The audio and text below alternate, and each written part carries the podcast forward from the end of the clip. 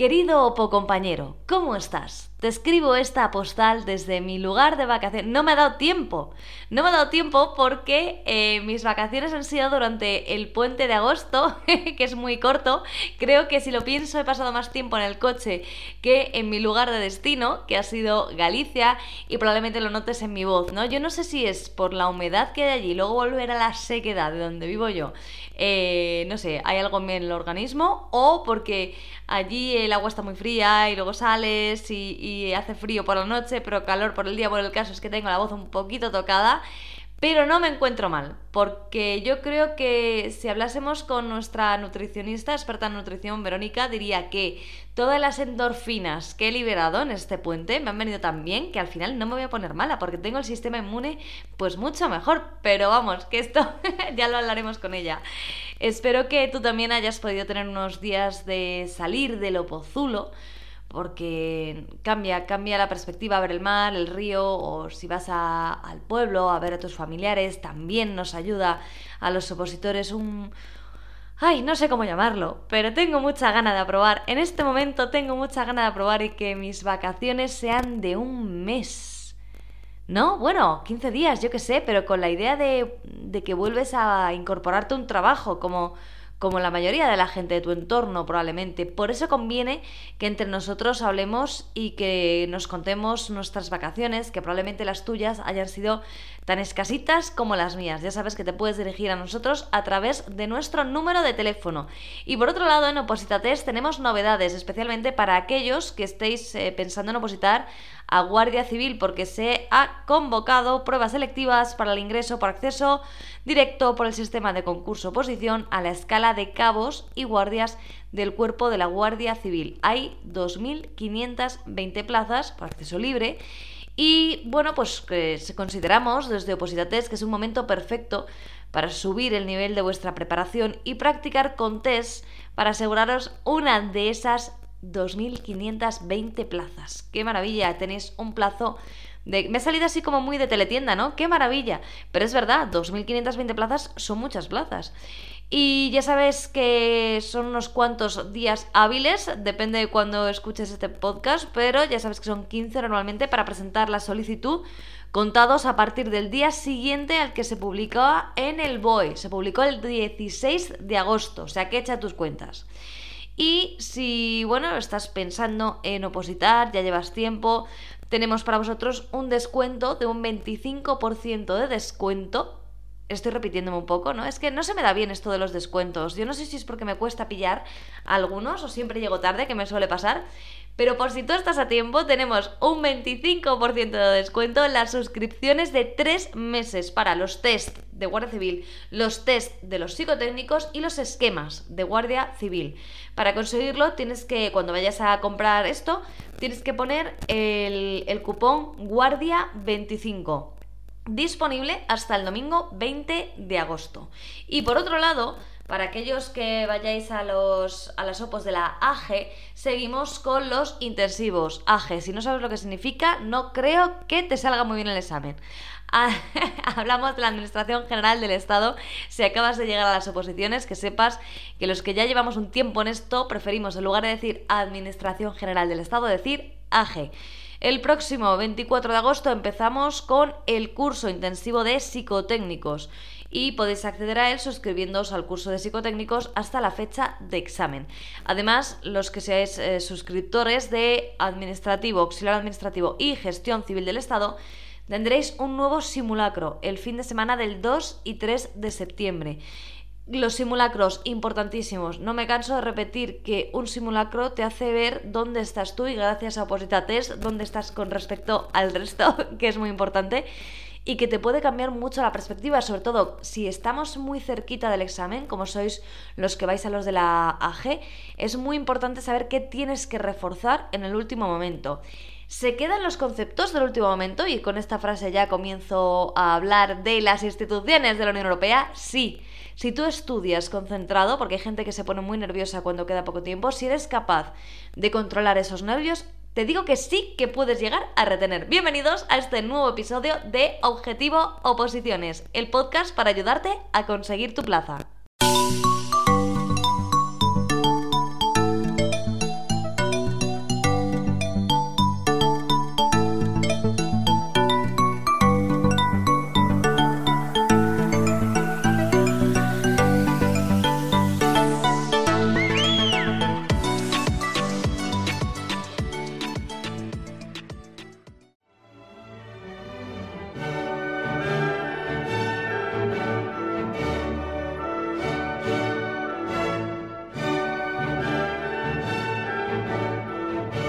Después de haber estado conociendo toda la historia del origen de la Unión Europea tal y como la conocemos hoy, de los tratados, haberlos ido revisando, después de ver cómo es el reparto de competencias entre las instituciones, que no es igual que los estados, acuérdate de escuchar ese episodio, sino que se trata de un sistema de equilibrios para que no haya ninguna institución que tenga más poder que otras. Bueno, después de todo eso, por fin comenzamos a revisar las instituciones de la Unión Europea. ¿Qué dirás tú? Bueno, es que hay muchas instituciones en la Unión Europea. Yo he oído, he visto en Internet que hay un organismo, una institución, vale, sí. En Internet se publican muchas cosas y si te acercas a la página web de la Unión también encontrarás muchas entidades que realizan labores muy importantes para la Unión y para los ciudadanos. Pero aquí nos vamos a centrar en las instituciones que marca el artículo 13 del TUE, del Tratado de la Unión Europea. Artículo 13. Porque en él se establecen cuáles son las mm, instituciones, es que no las quiero llamar de otra manera porque nos vamos a perder, las instituciones más relevantes de la Unión. Y además de enunciar estas siete instituciones, establece lo siguiente. La estructura institucional de la Unión Europea tiene como finalidad promover sus valores, perseguir sus objetivos, defender sus intereses, los de sus ciudadanos y los de sus Estados miembros, y todo ello a través de la coherencia interna, la eficacia y la eficiencia y la convicción de la continuidad en el tiempo de sus políticas y acciones. Es un artículo 13 muy muy bonito, pero a ti y a mí nos da bastante igual porque lo que nos importa a los opositores es lo que viene después, las siete instituciones que recoge este artículo 13 y que vamos nosotros a empezar por el Parlamento Europeo, porque estudiar las siete a la vez es una auténtica locura. Yo te recomiendo que vayas estudiando de una en una y si puedes intercalar con otros temas de tu oposición sería fantástico. Ahora bien, si tienes eh, dos o tres temas solo de la Unión Europea, pues entonces tendrás que hacer un resumen de lo que yo vaya a contar, porque yo voy a contar todo lo que podamos sobre el Parlamento Europeo de una manera resumida y lo más amena posible para que todos lo recordemos. Pero claro, hay cosas que no se pueden obviar, como la composición del Parlamento Europeo, como cada cuántos años se elige. Así que vamos a ir viéndolo para que todos lo tengamos en nuestros apuntes. Si tienes la suerte de tener mucho menos temario, pues nada, pues, pues eso, que tienes mucha más suerte que otros. Así que el Parlamento Europeo queda regulado por el artículo 14 del TUE y por la sección primera del capítulo primero del título primero de la sexta parte del TEFUE, del Tratado de Funcionamiento de la Unión Europea, artículos 223 a 234.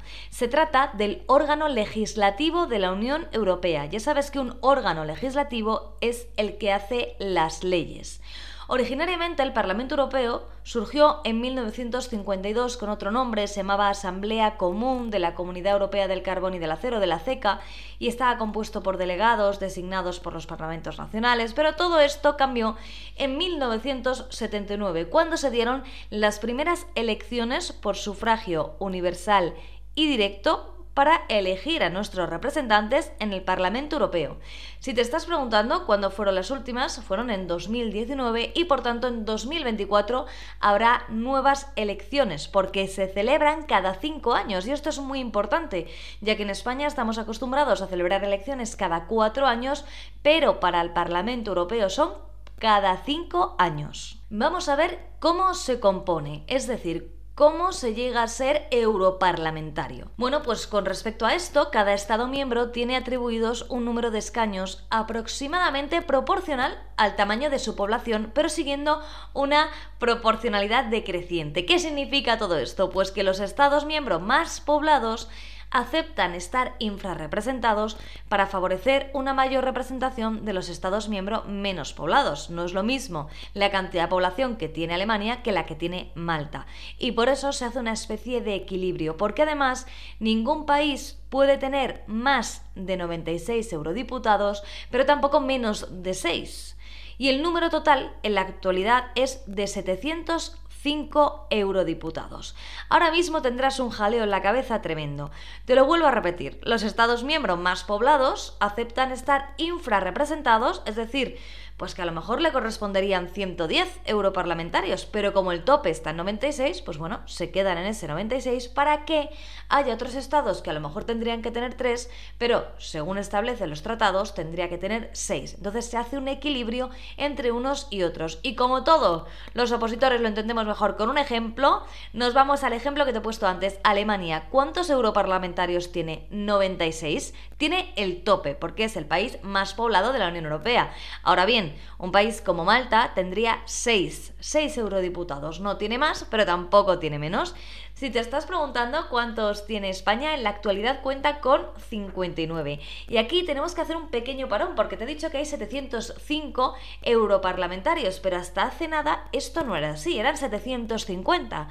¿Y esto puede ser pregunta de examen? Bueno, yo creo que ya ha quedado un poquito desfasado, pero para que tú lo sepas, hasta hace poco eran 750, pero con la salida del Reino Unido se quedaron ahí unos cuantos que repartir y se decidió que se iban a quedar en 705. ¿Por qué? Porque el máximo que se puede tener, según los tratados, son 750 y se quería reservar en la manga algunos por si hay un proceso de ampliación en el que entran nuevos Estados miembros y habría que otra vez repartir, bueno, pues se reservan esos. De esta manera, España, que antes contaba con menos, tras la salida del Reino Unido, cuenta con 59 europarlamentarios y esto es con lo que te tienes que quedar.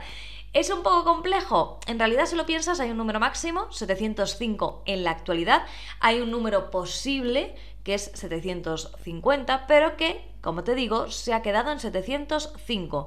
Aquellos estados más poblados podrán tener hasta 96 eurodiputados, los menos no les preocupa porque podrán tener mínimo 6 y por si te interesa, España cuenta con 59. ¿Es un poco jaleoso o lo hemos hecho un poco más sencillo? Espero que algo más sencillo y en el Parlamento es importante destacar que los diputados se agrupan por afinidades políticas y no por nacionalidad, porque si no, imagínate el cacao que sería en la Unión Europea y por tanto surge el grupo del Partido Popular Europeo, por ejemplo, o el grupo de los verdes, o la Alianza Progresista de los Socialistas y Demócratas.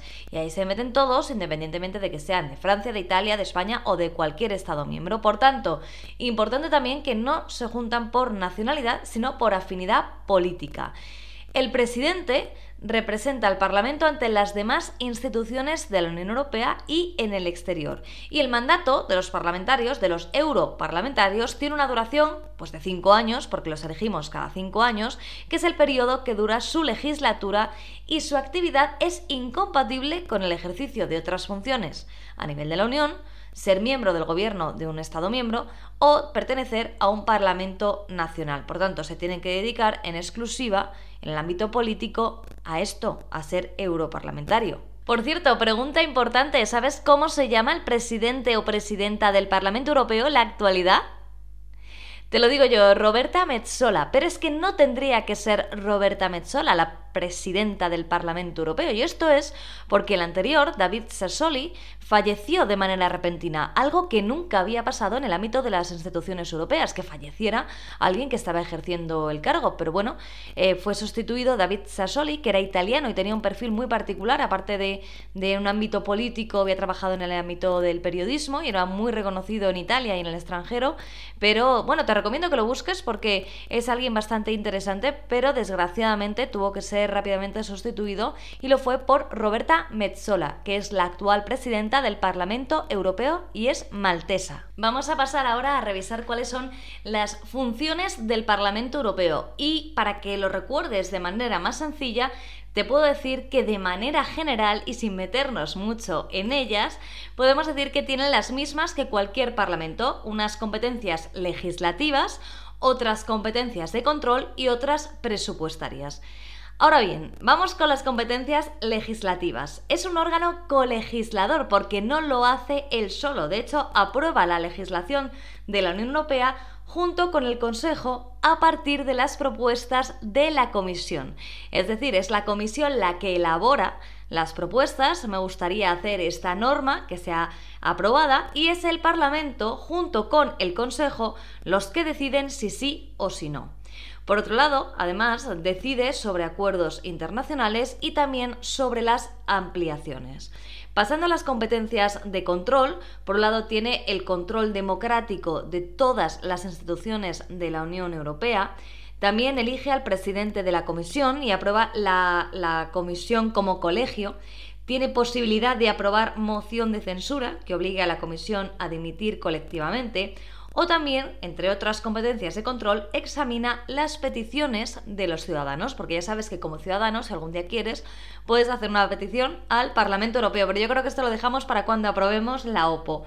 Y luego, por último, en competencias presupuestarias, evidentemente establece el presupuesto de la Unión, pero tampoco lo hace solo, lo hace junto con el Consejo.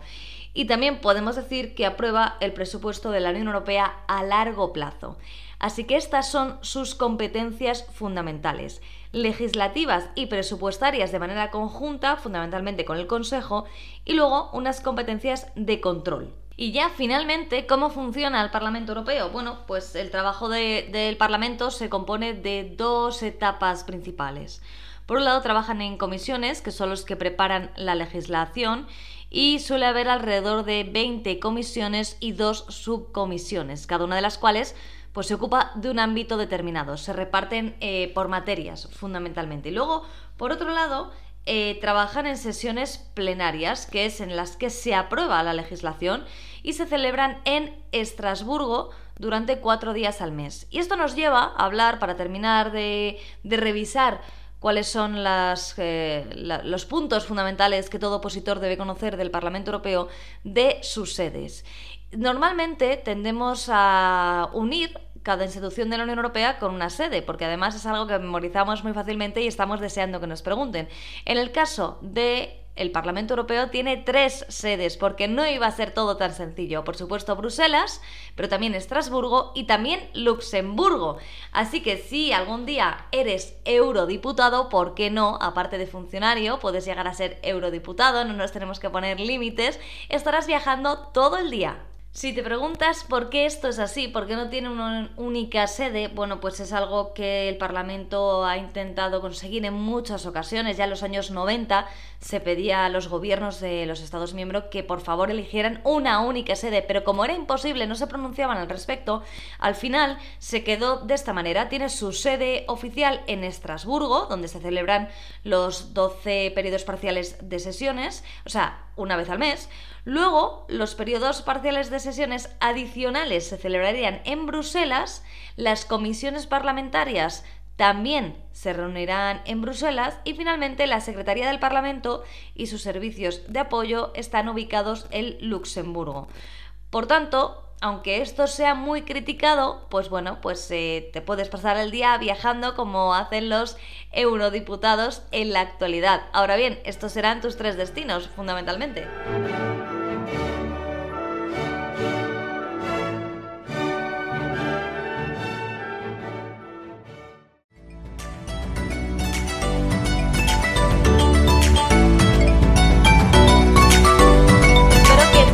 Haya servido este episodio dedicado al Parlamento Europeo, por lo menos para ubicarte en el complejo sistema de instituciones de la Unión Europea.